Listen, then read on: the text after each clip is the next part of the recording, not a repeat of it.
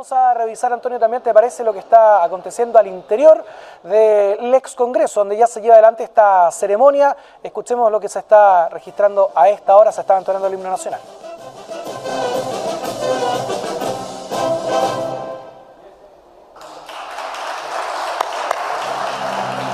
Les pido que tomen asiento, por favor.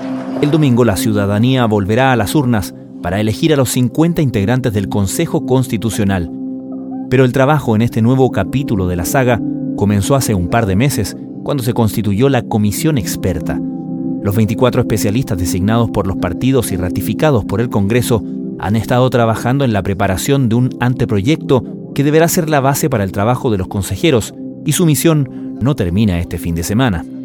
Aunque desde el principio de su trabajo, los comisionados han enfatizado su intención de buscar acuerdos y en hacer valer su condición de expertos más allá de su militancia o cercanía partidista, en las últimas semanas algunos desencuentros y declaraciones han evidenciado que el telón de fondo de su trabajo, la medición de fuerzas de la elección de este domingo, puede tener un impacto en su desarrollo.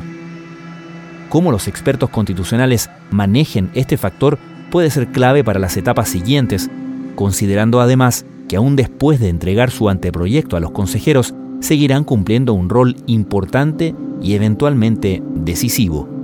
Si bien existe un ánimo de llegar a acuerdos y esa ha sido la tónica general, efectivamente se están mostrando las diferencias más grandes ya en la discusión en particular. El periodista de la tercera Juan Manuel Ojeda ha estado cubriendo cada detalle del proceso constitucional y hoy nos describe el panorama actual y proyecta los pasos que vienen.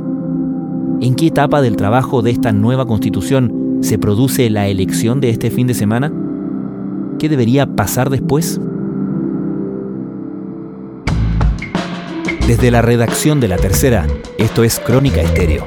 Cada historia tiene un sonido. Soy Francisco Aravena. Es viernes 5 de mayo. La elección de este domingo llega con un proceso constitucional que técnicamente partió hace casi dos meses, exactamente el 6 de marzo, con la instalación del primer órgano de este proceso constitucional, que es la Comisión Experta. De conformidad con el artículo 146 de la Constitución Política de la República, y la comisión experta ha estado funcionando durante todas estas semanas, está a punto de cumplir dos meses de funcionamiento Recordemos que el objetivo principal de la comisión experta es redactar en un máximo de tres meses el anteproyecto de nueva constitución. El anteproyecto que posteriormente se le entrega al Consejo Constitucional para que sea el Consejo el que posteriormente redacte la propuesta que se plebiscita el 17 de diciembre. Entonces, hasta la fecha, lo que nosotros tenemos es un borrador del anteproyecto que tiene casi 200 normas que fueron aprobadas en general por las cuatro subcomisiones de la comisión y por el pleno de la comisión. Y actualmente los 24 expertos están en la fase de discusión en particular. Y eso quiere decir que se están debatiendo las indicaciones que se presentaron a esas, esos casi 200 normas que ellas fueron visadas en general por el Pleno. Y este es un proceso bastante largo y bastante complejo porque en total hay más de 900 enmiendas que fueron ingresadas por los comisionados del oficialismo y de la oposición y que básicamente lo que buscan es modificar las normas que ya fueron aprobadas, incorporar nuevos incisos, eliminar incisos y estamos en la fase de debate de esas enmiendas en, en las subcomisiones y prontamente ya a partir de la próxima semana se espera que comiencen las votaciones de las enmiendas en cada subcomisión y luego todo esto va a derivar nuevamente al pleno de, la comisión experta. Somos 24 hombres y mujeres a las que sus representantes en el Congreso nos han confiado una tarea muy específica y por un tiempo acotado. Proponer a ustedes, a la ciudadanía, un anteproyecto de constitución en un plazo de tres meses cuando comenzó esta parte del proceso, cuando se instaló la comisión experta, parecía reinar un ambiente, un tono, unas declaraciones muy en función de los consensos, en función de que el rol debía ser buscar puntos de acuerdo. Parecían estar todos muy de acuerdo, de hecho, en cosas generales. ¿Qué ha pasado en estos dos meses con esa discusión? ¿Se han visto realmente mayores divergencias, mayores eh, puntos de conflicto? En general, en esta comisión, por el perfil de sus integrantes, que es un perfil que mezcla personas que son académicos, que su vida se ha hecho principalmente en las universidades, y hay otros que junto con su pasado haciendo clases combinan con trayectorias más políticas. Entonces, en general, son personas que están ajenas a las lógicas más de política más partidista en el sentido de las peleas más coyunturales. Entonces, en general, el ambiente al interior de la comisión ha sido bastante positivo, de mucho diálogo, de mucho entendimiento y de muchos acuerdos. Entonces, si es que uno piensa en las señales que nos muestran de cómo se ha dado ese ánimo, es que uno piensa que, por ejemplo, cuando la comisión votó su mesa directiva, se votó de forma unánime la propuesta de Verónica Undurraga, independiente nombrada por el PPD como presidenta, Sebastián Soto, independiente nombrado por Evópoli como vicepresidente. Y la segunda gran señal es que cuando uno ve la votación de las normas en general, que fueron estas casi 200 normas, se votaron todas en el Pleno de forma unánime. Acá es importante señalar que eso no significa que no existan diferencias, porque en general existen diferencias en los asuntos más ideológicos, pero las distintas bancadas, las del oficialismo y la oposición han tratado de que puedan lograr los acuerdos más amplios posibles. Sin embargo, cuando ya estamos en la discusión en particular y estamos viendo las enmiendas, empiezan a aparecer las diferencias que siempre han existido, pero que quizás en la fase anterior no estaban manifestadas de forma tan notoria. Entonces, por ejemplo, las diferencias más fuertes se están viendo en la subcomisión encargada de regular los derechos sociales. En esa subcomisión existe una pugna política bien grande en, la regulación del derecho a la salud, específicamente, por ejemplo, en el inciso que habla de la libertad de elegir entre un régimen de salud privado y uno estatal, o por ejemplo, si es que uno se va a la subcomisión de sistema político, que en general ha sido una subcomisión que funciona bastante bien, de forma bien armoniosa, existen fuertes diferencias en una parte bien importante que está en blanco y que se debiese resolver con las indicaciones, que es el futuro sistema electoral. Eh, y hay diferencias bien fuertes, como por ejemplo que el oficialismo está defendiendo las listas electorales cerradas, la oposición está defendiendo de forma bien dura las listas electorales abiertas. La oposición quiere mantener los pactos electorales, el oficialismo los quiere eliminar. La oposición, por ejemplo, quiere hacer un redistritaje, el oficialismo no. Entonces, si bien existe un ánimo de llegar a acuerdos y esa ha sido la tónica general, efectivamente se están mostrando las diferencias más grandes ya en la discusión en particular y sobre todo en las peleas más clásicas que involucra, por ejemplo, lo que tiene que ver con la provisión de los derechos sociales, que es un asunto que para el oficialismo es especialmente sensible, porque de hecho muchos de los expertos de esa bancada dicen que la principal razón que justifica estar embarcados en este nuevo proceso es la posibilidad de tener una constitución que consagre un Estado social y que le dé más espaldas al Estado para participar de la provisión de los derechos sociales más clásicos, como por ejemplo la educación, la salud, la seguridad social, etc. Claro que todo esto son apenas propuestas que el lunes 3 de abril el Pleno de la Comisión de Expertos debatirá y votará como parte del camino para entregar un anteproyecto a los consejeros electos por la ciudadanía el próximo 7 de mayo. Juan, recuérdanos cuál es el procedimiento en el cual se llegan a acuerdos, se solucionan estas diferencias en, en la instancia de la comisión experta todavía. Acá en la comisión el número mágico son los tres quintos. Y en una comisión que está integrada por 24 comisionados, que son 12 de oposición y 12 de oficialismo, los tres quintos se refleja en 14 votos. Entonces, cualquier diferencia, ya sea en las subcomisiones o en el Pleno, se resuelven por los tres quintos. Y eso significa que siempre al menos se necesita dos votos del otro lado. Entonces, hasta el momento nosotros no hemos visto ninguna votación que se necesite de los votos que son más cruzados del otro lado, porque hasta el momento todo ha sido de forma unánime. Entonces, la negociación que va a iniciarse en las próximas semanas implica ver la posibilidad de acercar los planteamientos en los asuntos más complejos, de forma de lograr el acuerdo máximo, y si no, empezar a detectar de dónde se pueden ir a buscar esos votos. Y es ahí cuando está el, desafío más complejo, porque cada bancada está súper ordenada. O sea, es bien poco probable que la derecha se vaya a quebrar en un asunto tan importante como es la salud y es muy difícil que el oficialismo se vaya a quebrar en asuntos bien importantes como son los derechos sociales o quizás la regulación de los futuros órganos autónomos, como podría ser la, la Corte Constitucional. Entonces es una negociación que está siempre por debajo, pero que todavía no parte de forma más intensa. Entonces lo vuelvo a repetir, pero en la comisión siempre el número mágico son los tres quintos y eso implica al menos conseguir 14 votos para poder aprobar una norma o una enmienda. A ver, yo diría que hemos tenido buenas discusiones, eh, todas ellas en, buen tono y sobre la base de argumentos. Es contar con ciertos mínimos que nos permitan luego, eh, bueno, primero, obviamente, ¿no? cumplir con el plazo que era muy eh, breve que teníamos para estas primeras redacciones y enseguida comenzar a construir a partir de estos mínimos el resto del andamiaje constitucional. Luna de miel, que la duda es entonces cuánto va a durar acá en torno a los expertos constitucionales.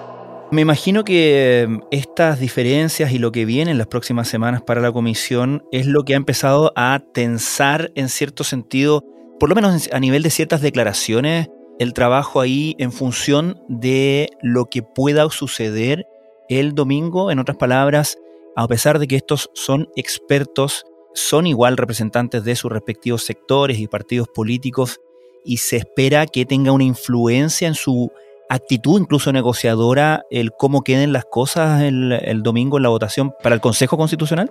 Sí, el contexto político de las elecciones es el telón de fondo de toda la comisión.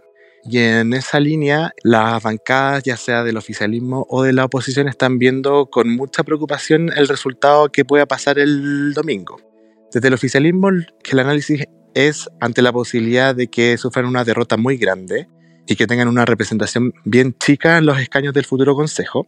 Y en la derecha, que en este caso está representado por expertos de los partidos de la derecha más tradicional, a excepción de uno, de Carlos Frontaura, que a pesar de que es independiente, fue nombrado por el Partido Republicano, está la confianza de un eventual buen resultado para el sector en su conjunto. Sin embargo, para Chile Vamos está la preocupación de quién se va a quedar con la hegemonía de la derecha ante la posibilidad de una arremetida bien dura por parte del Partido Republicano que podría transformarse quizás en la fuerza política más importante para la derecha en términos electorales en relación a los resultados de este domingo. Sin embargo, entendiendo lo complejo y cambiante que podría ocurrir el domingo en relación al mapa político actual, en los expertos existe cierto compromiso de tratar de evitar que las tensiones electorales contaminen el trabajo de la comisión.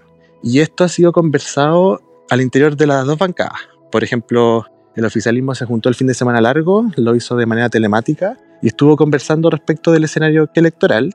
Y el ánimo es a evitar que las consecuencias de esas elecciones ingresen acá, acá a la comisión y que la oposición, por ejemplo, lo estuvo conversando el martes en una reunión acá, en el Congreso y la conclusión general fue que hay que cuidar la comisión, que hay que seguir manteniendo el rol de expertos y evitar a toda costa alguna actitud triunfalista que signifique, por ejemplo, empezar a pasar máquina en la discusión de las enmiendas que van a entrar a su recta final en las próximas semanas. Entonces, a pesar de que el escenario electoral está súper complejo para ambas fuerzas, el ánimo general es evitar que eso contamine el trabajo de la comisión y hasta el momento el ánimo es de seguir agotando las energías al máximo posible para llegar al acuerdo más amplio y transversal en todos los asuntos, inclusive en los asuntos más polémicos. Se ha destacado la unidad de propósito, los acuerdos eh, con los que empezó a funcionar esta, esta comisión. ¿Cómo ha sido estas horas? Lo que ha pasado en Chile en los últimos años nos enseña a que la nueva constitución debiera ser un documento sobrio, un documento que no intente resolver todas las preguntas, sino que simplemente fijar las bases de aquello que es fundamental. Y el ambiente, el tono, la presidenta Verónica Undurraga lo destacó, debe mantenerse, es decir, un tono en donde podamos discrepar, si no hay duda de aquello,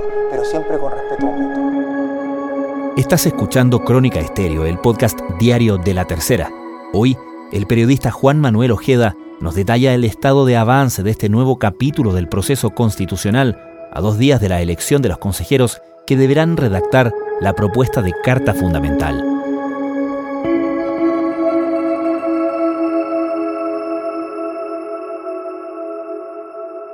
Ahora, desde la oposición se acusaba que los expertos del oficialismo de la izquierda no estaban honrando sus acuerdos y la comisionada eh, de la UDI, Bettina Hortz, advirtió sobre la posibilidad de entregar un anteproyecto en blanco si es que no se llegaban a acuerdos, cosa que fue acusada a su vez de una amenaza, derechamente. ¿De qué se trató ese intercambio de estas expresiones? En la subcomisión que integra la comisionada Horst, que es la número 4 encargada de los derechos sociales, es donde está radicada la pugna que yo comentaba antes más grande, que es lo que tiene que ver con el derecho a la salud. Una hoja en blanco. Una hoja en blanco. Fue el concepto que se tomó la comisión experta, que surgió este jueves en una tensa sesión de la subcomisión de derechos. Y esto porque en las normas que fueron parte del acuerdo anterior, de las normas aprobadas en general por la unanimidad del Pleno, los comisionados de oficialismo y de oposición patrocinaron las normas que fueron visadas por el Pleno y que en el derecho a la salud se establece en un inciso que es casi igual a un inciso que está en la Constitución vigente, cuya redacción original se remonta al texto de 1980, que es el que establece que existirá libertad para escoger el régimen de salud privado o estatal.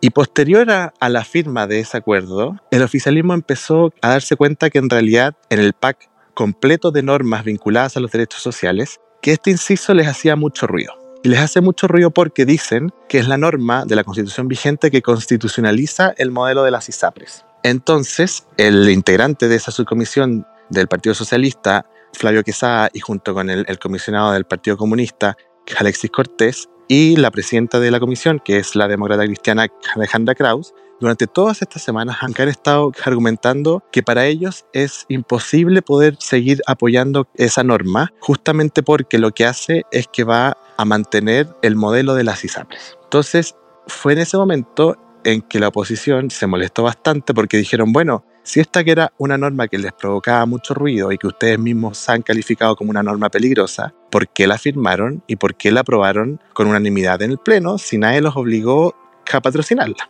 Entonces, los comisionados han estado enfrascados en esa discusión y el oficialismo lo que dice es que defiende su derecho a poder modificar las normas aprobadas en general, que es una atribución que está concedida justamente por las reglas que están en el reglamento. Entonces ellos dicen, bueno, justamente la discusión en particular es para hacer modificaciones a las normas aprobadas en general, por lo tanto nosotros no estamos desconociendo ningún acuerdo y estamos ejerciendo nuestro derecho de discutir enmiendas para justamente poder modificar las normas que ya aprobamos en general, que es lo mismo que pasa, por ejemplo, que la tramitación legislativa de las leyes.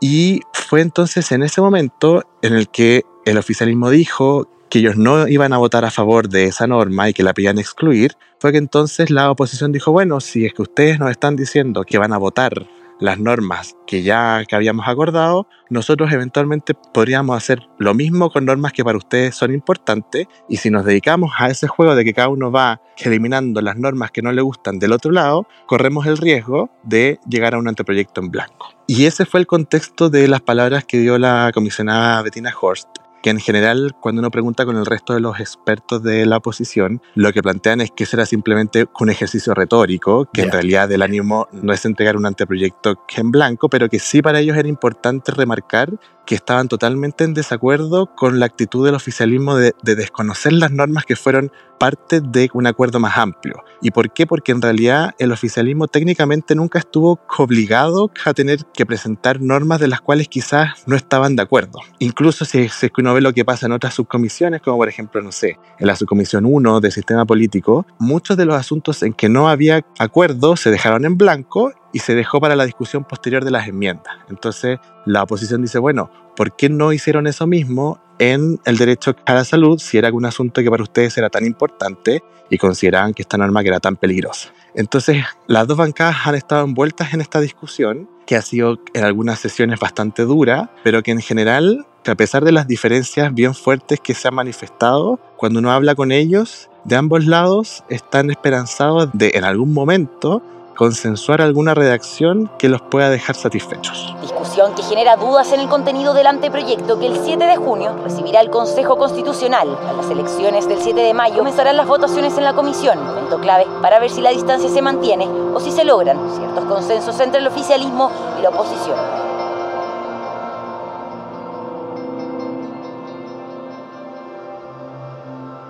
Es importante, creo yo, recordar el papel que van a seguir desempeñando los comisionados, los expertos, una vez que se constituya el Consejo Constitucional. ¿Cuándo se constituye el Consejo Constitucional y cuál es el rol que les cabe a los expertos de ahí en más?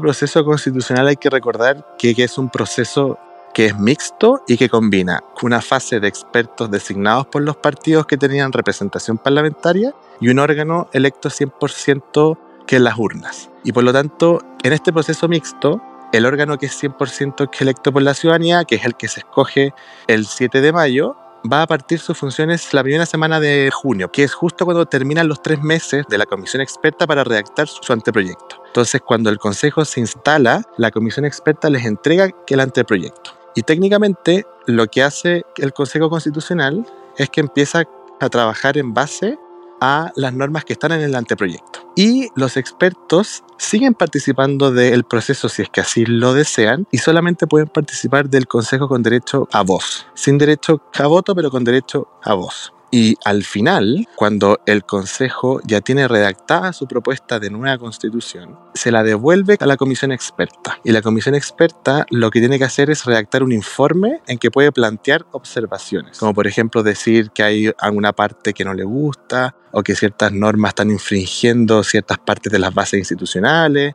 y redacta un informe que luego se le devuelve al Consejo Constitucional. Y el Consejo Constitucional lo que tiene que hacer es someter a votación las observaciones del informe. Y las observaciones las aprueba por tres quintos y las rechaza por dos tercios. Y todo lo que no quede dentro de esas dos hipótesis de los tres quintos o de los dos tercios se deriva a una comisión mixta, que es integrada por comisionados y por consejeros. Y finalmente, entonces, las diferencias que existan entre la comisión experta y el Consejo Constitucional se van a resolver en esta comisión mixta que tiene integración igualitaria entre expertos designados y consejeros electos. Y entonces los asuntos que resuelva la comisión mixta siempre se devuelven al Consejo, al Pleno del Consejo, quien tiene que darle el último visto bueno. Y si es que le da el último visto bueno, el texto ya queda listo para ser presentado en el plebiscito de salida que quedó fijado para el 17 de diciembre.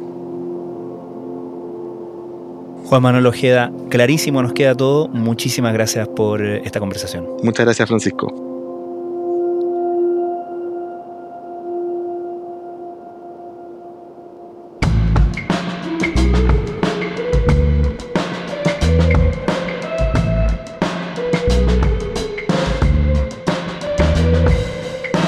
Crónica Estéreo es un podcast original de La Tercera. La edición y conducción es de quien les habla, Francisco Aravena. El diseño y postproducción de sonido son de Michel Poblete. Nuestro tema principal es Say Again de Citadel. Escucha todos nuestros episodios en Spotify o en tu plataforma favorita de podcast y en latercera.com. Nos encontramos el lunes en una nueva entrega de Crónica Estéreo. Cada historia tiene un sonido el podcast diario de la tercera.